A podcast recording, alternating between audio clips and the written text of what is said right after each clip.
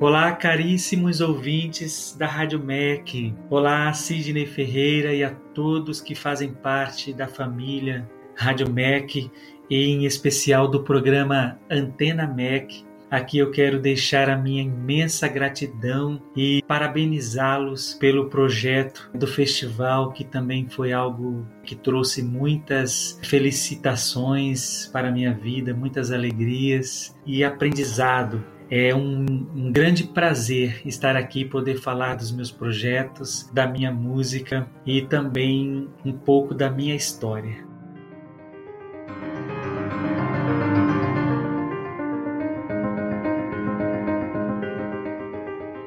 Eu nasci em São Paulo em 23 de setembro de 1990 e sou filho de Osélia Maria Lima da Silva e João de Araújo Muniz. O meu nome oficial é Emerson Ítalo Lima da Silva e o meu nome artístico e apelido dado pelo meu pai é Tibérios. Meu primeiro contato com a música foi desde sempre, porque o meu pai ele tocava violão e cantava na igreja e eu também desde os quatro anos já cantava louvores com as crianças. Sempre foi a música muito presente na minha vida, inclusive meu irmão também e eu costumávamos brincar de flauta doce, de tocar melodias e eu também tinha um hábito de memorizar as trilhas dos desenhos animados. Eu amava as trilhas dos desenhos animados e foi aos seis ou sete anos de idade, mais ou menos, que eu tive o primeiro contato com o bolero de Ravel e eu andava pelas ruas cantarolando o bolero de Ravel. A minha infância foi marcada por música. Por ser de família muito pobre, eu não tive a oportunidade de conhecer, por exemplo, a música de concerto, ou de conhecer instrumentistas, ou propriamente músicas dentro desse panorama da música clássica, da música erudita. Eu fui conduzido mais pela música popular que eu ouvia nas rádios. Foi através de um programa de TV, quando eu era adolescente, que se chamava Quem Tem Medo da Música Clássica, realizado pela TV Senado, que eu conheci a música erudita, a música de concerto, através do apresentador Arthur da Távola. Foi a partir daí que eu me senti interessado de vez pela música, encantado e fui arrebatado para esse universo de vez. Aos 14 anos foi quando eu ganhei o meu primeiro violão da minha avó e passei a, a estudar e ao mesmo tempo a experimentar, né, a experienciar a música dentro de um, de um laboratório próprio. E esse laboratório foi a minha solidão e o violão. Então, de modo geral, o violão foi o responsável por me introduzir tanto ao universo da música erudita como ao universo da música de modo geral. Eu fui buscando compositores como João Pernambuco, Heitor Villa-Lobos, Agustin Barrios, Tárrega, Aldi Meola, Beethoven, Johann Sebastian Bach e Mozart, todos estes e outros fizeram parte dessa escola natural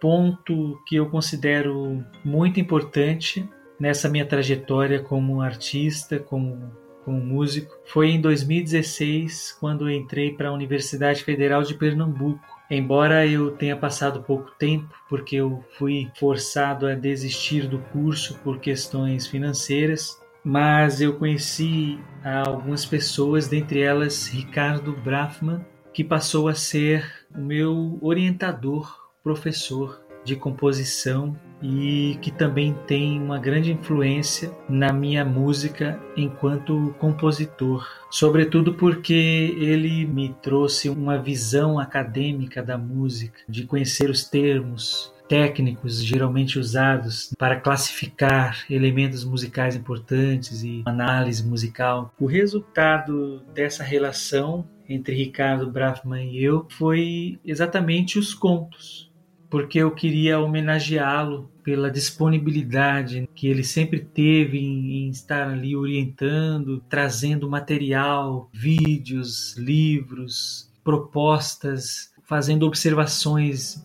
pontuais das minhas músicas, sempre acrescentando ideias brilhantes e trazendo o seu conhecimento. Ele lapidou o meu talento, fazendo com que minha música cada vez mais expandisse.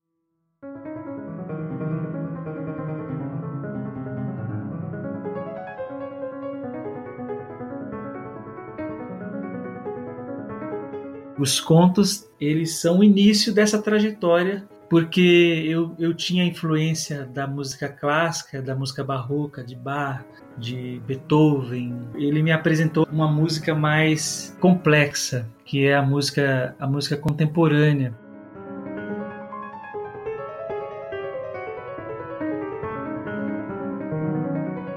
Cada conto em específico busca retratar momentos específicos da vida de Ricardo Brafman e as peças elas têm uma, uma vida própria para trazer uma atmosfera própria a cada situação você ouve o conto número 7 e ouve o conto número 10, você tem a, a, noção de que está ouvindo peças totalmente diferentes, como se fossem partes de um, de um organismo diferente, mas na verdade elas se complementam, porque elas trazem fragmentos de uma só história, de modo geral. São contos dentro de uma só história.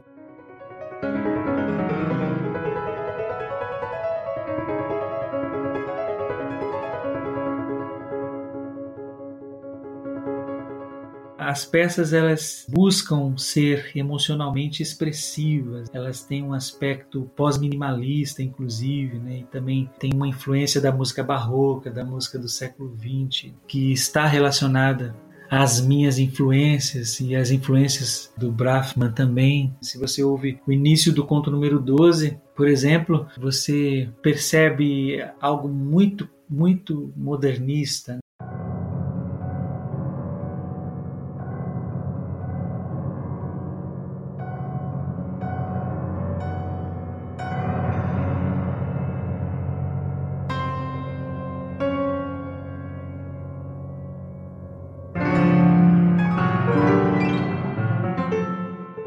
Se você ouve o início do conto número 9, não, você já, já tem uma outra noção. Parece que você está ouvindo uma música barroca mais moderna, mais modificada, com um estilo um tanto mais sofisticado, digamos.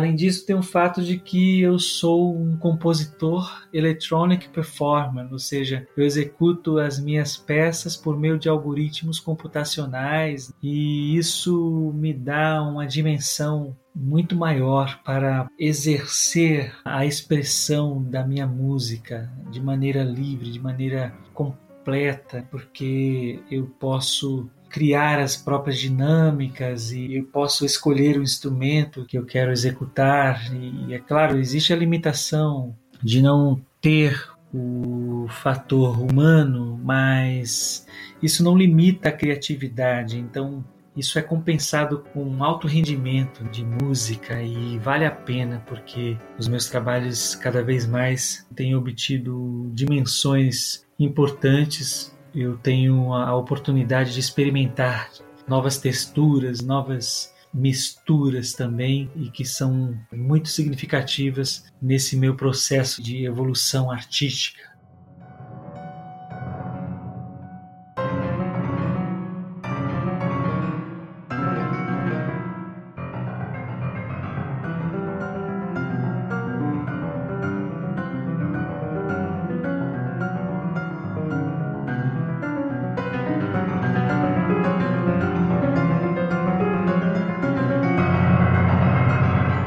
Aqui também eu quero fazer um convite para as pessoas conhecerem o meu canal no YouTube, Tibérios Lima ou Tibérios Composer. Lá eu já postei alguns outros álbuns como A Nova Jerusalém, A Geometria dos Anjos, que é uma releitura que eu fiz sobre o pintor Geoffroy Bochart, em sua série dos Zodíacos, ele pintou 12 quadros dos Zodíacos e eu fiz uma releitura de cada um desses quadros, desses 12 quadros. E também tem a minha releitura sobre Carlos Bracha, que também é membro da Academia Mineira de Letras, pintor e amigo, grande amigo Carlos Bracha. E também pretendo fazer uma divulgação no exterior do meu trabalho, Bruxelas ou Luxemburgo, e nos Estados Unidos. E além disso, também estarei lançando nas plataformas digitais, no Spotify, Deezer, iTunes, todas as plataformas digitais, esses álbuns que eu citei e outros trabalhos também que eu já realizei, trabalhos de música eletrônica e que não estão diretamente relacionados à, à música erudita.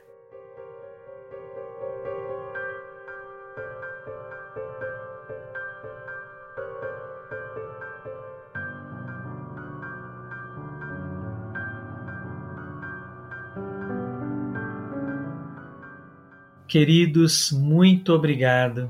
Eu me sinto sobremodo feliz por estar aqui, valeu a pena cada esforço. E continue assim, levando essas vibrações, essas sonâncias, essas luzes na música, na arte e todas as bênçãos para vocês, ouvintes, para vocês que fazem essa família do Antena MEC ao Sidney. Muito obrigado, Sidney. Um abraço para você. Obrigado a Débora, a Adriana, a Samanta, a todos que fazem parte do Antena MEC, a Rádio MEC de modo geral. Aqui eu deixo a minha eterna gratidão porque vocês têm feito esse papel de guardião da arte no Brasil. Quero agradecer e louvar a este momento tão eterno e tão, tão gracioso em minha vida. Muito obrigado.